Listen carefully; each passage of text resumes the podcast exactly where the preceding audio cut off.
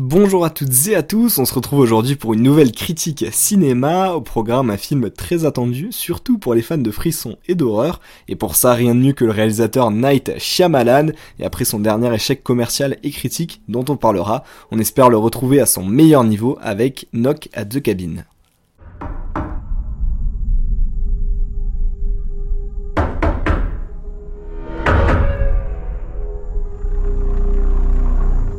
M'appelle Léonard.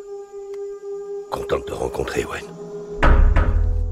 Je vous le disais, Night Shyamalan, un grand réalisateur dont le nom ne vous dit peut-être pas grand-chose, mais c'est à lui qu'on doit des films comme Incassable, Split et même le chef-d'œuvre Sixième Sens avec Bruce Willis. Il avait réalisé l'année dernière Hold, un film assez étrange qui n'avait pas convaincu ni le public ni les critiques. Knock at the Cabin, c'est le titre du film avec lequel il espère marquer les esprits et marquer son retour.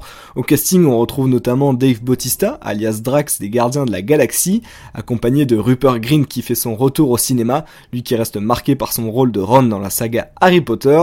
On ajoute d'autres bons acteurs comme Ben Aldridge et Jonathan Groff. Ça donne un casting sympa pour un scénario très original. Je vous pitch ça assez vite. Un couple et leur fille partent en vacances dans une petite cabane au fond des bois. Un beau week-end s'annonce, mais quatre étranges personnes viennent les déranger avec pour but de leur faire faire un choix. Ils doivent décider de sacrifier un membre de leur famille, ou alors ce sera l'apocalypse, la fin du monde. Un choix aussi tordu que dérangeant, c'est bien le style de Shyamalan qu'on retrouve là. Alors un retour en force plein d'originalité ou un déclin appuyé pour le réalisateur, c'est ce qu'on va voir dès maintenant avec ma critique. Tous les quatre, on a une mission importante.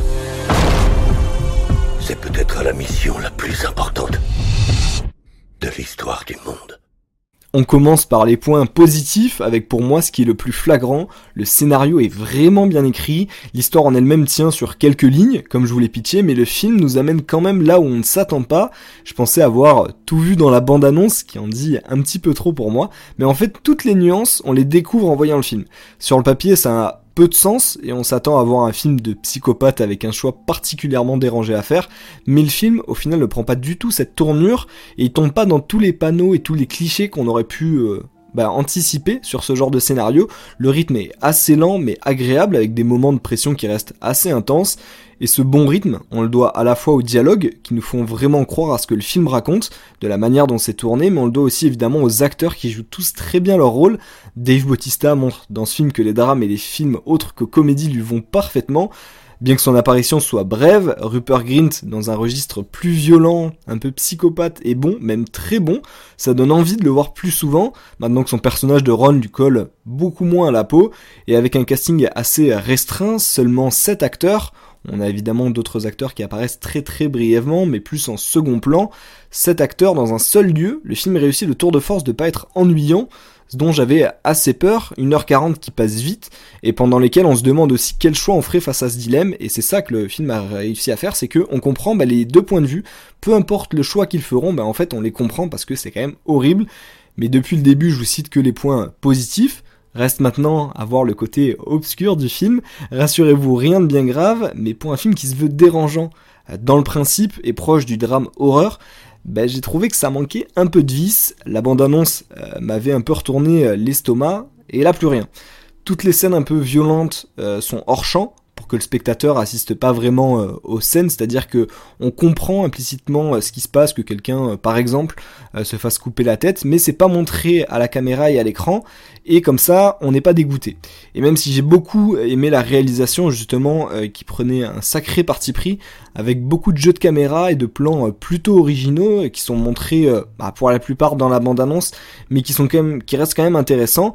Même si j'ai aimé toute cette partie, je m'attendais et j'aurais voulu être un peu plus marqué par le film, sortir en me disant ah ouais c'est chaud. Mais là ça reste un peu lisse, donc il y a vraiment un scénario propre, une réalisation soignée, mais ça manque un petit peu d'audace. Euh, un peu ce qui manque aussi dans les films de, de Shyamalan à chaque fois. Donc ça en satisfera certains qui n'aiment pas le sang, par exemple, mais d'autres comme moi resteront sur la fin, malheureusement. Nous sommes ici tous les quatre pour empêcher l'apocalypse. A été élue pour faire un choix épouvantable.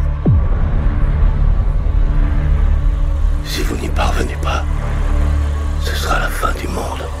Et tout à l'heure, je vous parlais de Dave Bautista qui s'éloignait de plus en plus de son rôle de Drax dans l'univers Marvel. L'acteur a lui-même dit qu'il en avait marre de passer pour un idiot et voulait se diversifier. Action, réaction, Les Gardiens de la Galaxie 3 sera son dernier film dans le personnage de Drax. Knock at the Cabin, son premier rôle en tête d'affiche, un drame parfait pour lui. Et Ryan Johnson, le réalisateur de Glass Onion, une histoire à couteau tiré, disponible sur Netflix et dont on a parlé ensemble, a avoué que Dave Bautista était le meilleur catcheur reconverti en acteur. The Rock et John Cena, prenez-en de la graine apparemment. Et on arrive au bout de ma critique de ce Knock at the Cabin, un film frisson, qui manque un peu de frisson, mais qui offre une histoire très divertissante, qui fait réfléchir. N'hésitez pas à vous abonner si vous avez aimé ce que vous avez entendu, et d'ici là on se retrouve pour un prochain podcast. À bientôt, et portez-vous bien.